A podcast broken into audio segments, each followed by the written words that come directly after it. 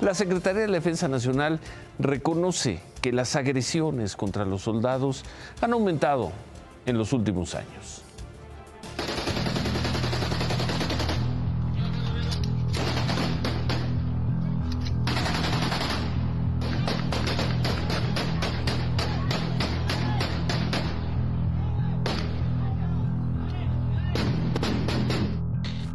En lo que va del sexenio, el ejército ha sufrido 1.275 agresiones, con un saldo de 78 militares muertos y 352 heridos.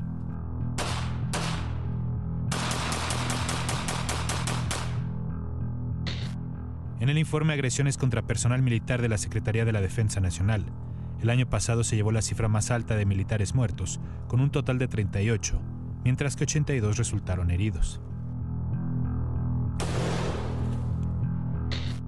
En lo que va del año, con corte el 18 de enero, han ocurrido 15 agresiones, dejando un militar muerto y tres heridos.